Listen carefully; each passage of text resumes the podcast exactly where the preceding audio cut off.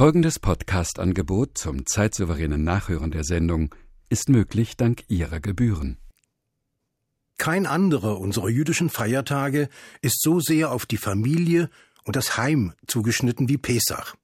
Und kein anderer Feiertag verlangt uns eine solche Liste von Einschränkungen ab, oder besser gesagt von Änderungen im Ablauf unseres Speisezettels und der sorgsamen Beachtung spezieller Reinlichkeitsvorschriften in unserem Heim.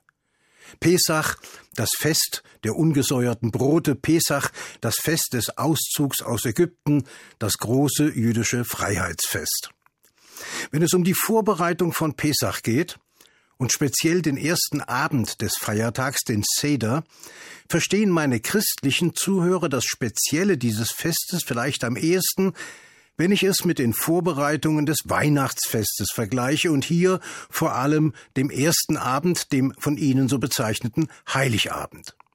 Da wird der Baum gerichtet und geschmückt, die Krippe aufgestellt und jede einzelne Figur sorgsam platziert, da werden Geschenke verpackt und die Gans oder der Karpfen bereitet. So zumindest kenne ich das aus meiner Kindheit und von den Familien meiner Freunde in der Nachbarschaft.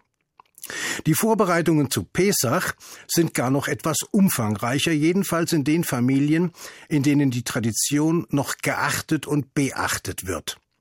Das beginnt mit dem außerordentlich sorgfältigen Hausputz. Nicht, weil wir den Rest des Jahres im Schmutz zubringen, sondern weil vor Pesach jeder Krümel an Chametz, an Resten des gesäuerten Brotes, peinlich genau entsorgt werden muss. Da Nichtjuden unser Pesach fälschlich, aber gern als jüdische Ostern zu bezeichnen pflegen, wird sich von dieser Reinigungsaktion wohl der Begriff des Osterputzes ableiten. Die Suche nach gesäuertem und also auch vergorenem ist freilich nur ein kleiner Teil des Reinigungsprozesses. Denn jetzt sind Kochtöpfe, Pfannen, Geschirr und Besteck so zu präparieren, dass sie den Pesach-Vorschriften genügen. Zu diesem Zweck halten manche Familien einen kompletten zweiten Satz an all den notwendigen Utensilien bereit, oder sie müssen ihre Gerätschaften kaschern, also koscher machen, was in diesem Fall bedeutet, dass sie heiß zu reinigen sind, wobei das Ritual weil es sich ja um einen religiösen Vorgang handelt, natürlich von besonderen Gebeten und Segenssprüchen begleitet wird. Es versteht sich von selbst, dass die umfassende Prozedur auch Herd und Backofen, auch Mikrowelle und Kühlschrank betrifft. Schränke, in denen Lebensmittel aufbewahrt werden, die man während der Pesachtage nicht isst oder trinkt, werden mit weißen Tüchern abgedeckt und sind acht Tage lang jeder weiteren Nutzung entzogen.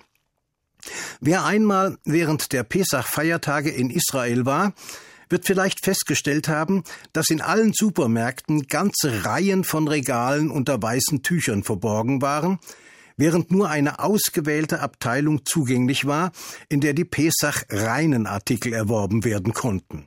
Also keine Produkte, die aus Weizen, Gerste, Hafer oder Roggen hergestellt waren, kein Bier und nur ganz besondere Weine, die aber, dies sei zur Beruhigung aller gesagt, auch Weinkennern durchaus schmecken.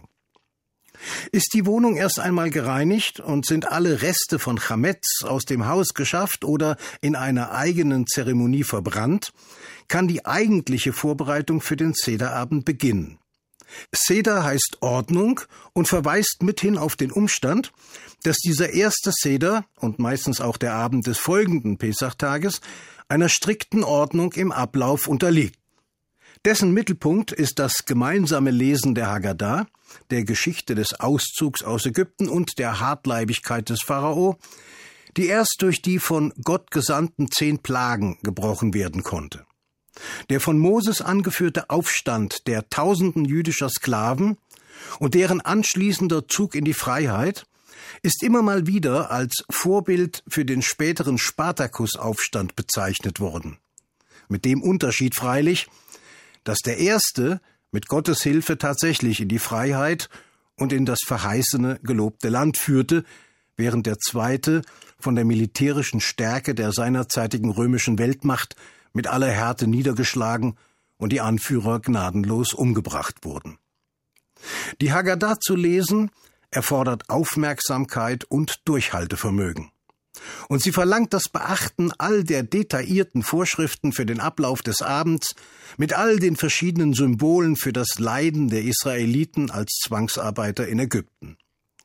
Der traditionelle Sederteller enthält deshalb Marron, Bitterkräuter, meist ein Stück Meerrettich, als Symbol für das bittere Los der israelitischen Sklaven. Daneben gibt es Karpass, häufig ist dies Petersilie oder ein Radieschen, das in Salzwasser getaucht wird, um die Tränen der Sklaven zu symbolisieren.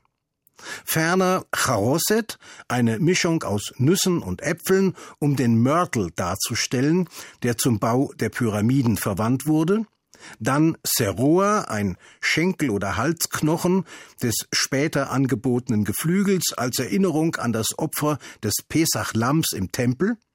Und schließlich Beza, ein hartgekochtes Ei, das, weil es traditionell zu einem Trauermahl gehört, an den Verlust des heiligen Tempels in Jerusalem erinnern soll. Damit es den Kindern während des gemeinsamen Haggadah-Lesens nicht gar zu langweilig wird, sind ihnen spezielle Teile des Vortrags vorbehalten, vor allem die vier Fragen, die wir häufig als Lied singen und die unter dem Titel Manishtana bekannt sind und die Eigenheiten des Feiertags betreffen. Zum Beispiel die Fragen Warum essen wir Matzah, das ungesäuerte Brot?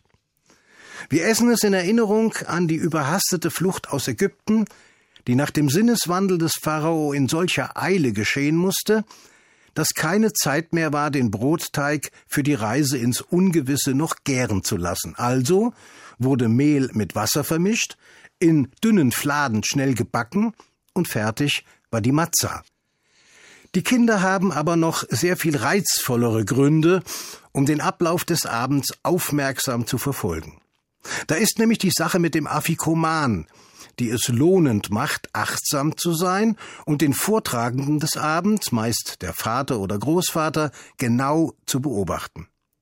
Denn an einer Stelle des Rituals versteckt dieser die Hälfte einer in der Mitte durchgebrochenen Matzah und platziert sie an einem geheimen Ort, den die Kinder später ausfindig machen müssen. Gelingt es ihnen, den Afikoman, das Stückchen Matzah zu finden, winkt ihnen eine Überraschung oder die Erfüllung eines Wunsches. Und das kann tatsächlich schon sehr lohnend sein. Außerdem ist da noch der Becher des Eliahu, mit dem es eine besondere Bewandtnis hat. Dabei handelt es sich um ein bis zum Rand gefülltes Glas Wein, das in der Nähe der geöffneten Tür auf dem Tisch steht. Es heißt, der Prophet Eliahu schaue an diesem Abend in jedem Haus und jeder Wohnung einer jüdischen Familie vorbei, um an dem Becher zu nippen. Abgesehen davon, dass er am Ende seiner weltweiten Reise ganz schön beschwipst sein muss, steht der Prophet damit für jeden einen, der allein ist und wenigstens an diesem Abend nicht allein sein soll. Deshalb auch die geöffnete Tür. Sie steht allen offen, die als Gäste des festlichen Abends willkommen geheißen werden, kommt zu uns, erinnert euch mit uns, feiert mit uns und esst mit uns. Und das, nämlich das gemeinsame Mahl, ist ehrlich gesagt den meisten der wirkliche und allseits geliebte Höhepunkt des Sederabends. Wann genau aber in dessen Verlauf Eliau vorbeischaut und an dem für ihn vorbereiteten Becher nippt, das weiß natürlich niemand. Doch eines können alle Kinder seit Generationen beschwören. Sie haben ganz genau gesehen, wirklich ganz genau, dass sich der Wein im Glas leicht bewegt hat. Ehrlich, er hat sich bewegt. Also war Eliahu da. Ja, das gemeinsame Mahl. Erstens sind wir alle hungrig nach dem gut zweistündigen Erzählen und Zuhören und dem Warten aufs Essen. Zweitens ist das Pesachmahl, das wohlgemerkt ein integraler Bestandteil des gesamten Seder-Programms ist, immer ein Genuss mit dem gefüllte Fisch, der Matzeknödelsuppe und den Festtagsbraten. Und drittens schmeckt es einfach so überwältigend gut, dass alles, was nach dem Essen nach religiöser Vorschrift noch bewältigt werden muss, nämlich das Birkat Hamazon, das Dankgebet und die vertrauten Lieder am Ende der Haggadah, nur mehr in einem Nebel satten Wohlbefindens wahrgenommen wird. Es empfiehlt sich deshalb zum Schluss und nach dem Glas Tee mit Zitrone vielleicht ein Gläschen Wodka zur Verdauung zu trinken.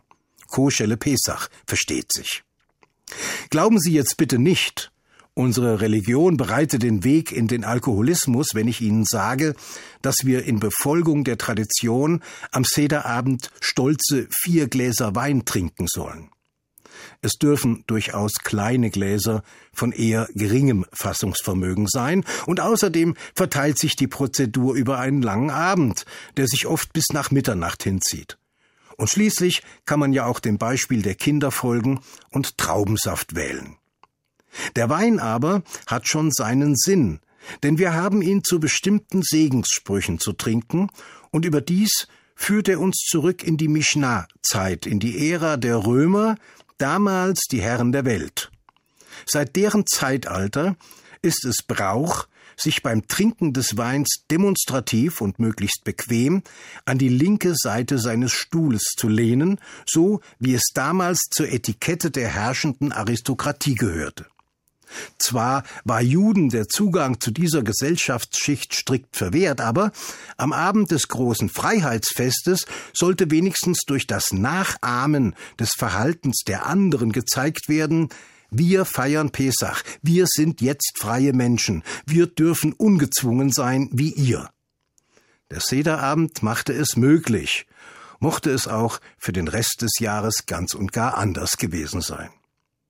Weil am vorigen Freitag der christliche Karfreitag begangen wurde, hören Sie mich diesmal mit einwöchiger Verspätung und damit auch nach den Pesach-Feiertagen, die vorigen Dienstag zu Ende gegangen sind. So bleibt mir für heute nur Ihnen zu sagen, dass es wieder großartig geschmeckt hat. Ich wünsche Ihnen einen schönen und erholsamen Schabbat. Shabbat Shalom. HR2 Kultur ermöglicht durch ihre Gebühren.